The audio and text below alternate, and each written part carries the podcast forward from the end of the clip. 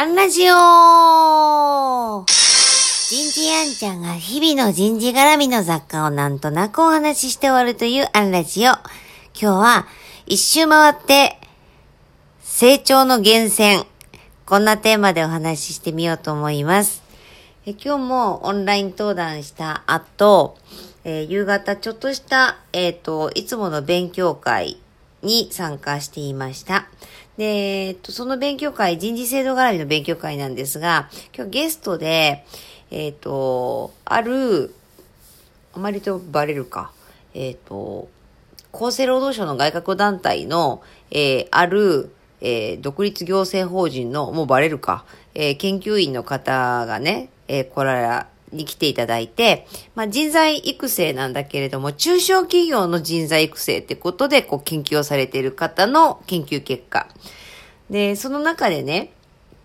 中小企業はいつ人材育成をするんだっていうので、こう、大きく4つポイントを挙げてたんです。まあ、一つは、えー、新入社員を採用したとき。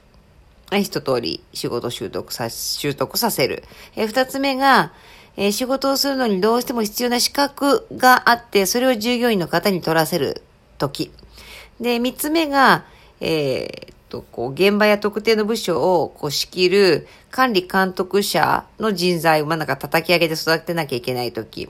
で、四つ目が、経営者自身が自己研鑽するとき。どっちにしろ、中小企業が人材育成するタイミングって、えっ、ー、と、経営上の必要に強く裏付けられている。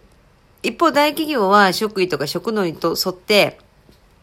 スケジュール化されてやっている。でもね、こう、まあ、それはエビデンスやファクトがあってそういう研究なんだけれども、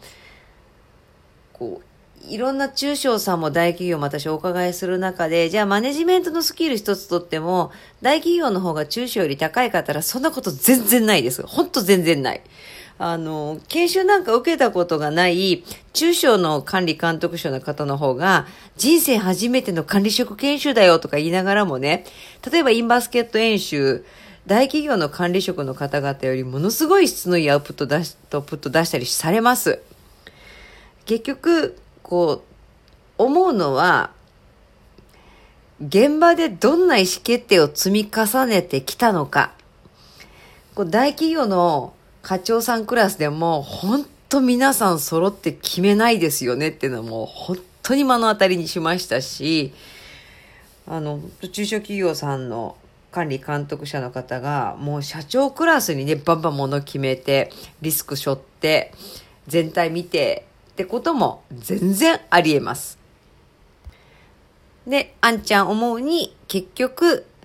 どれだけ仕事してきたかなんだけど、仕事の中身がね、どれだけ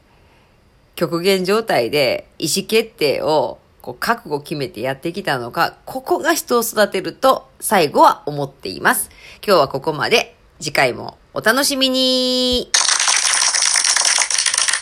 今日も日超えちゃってるね。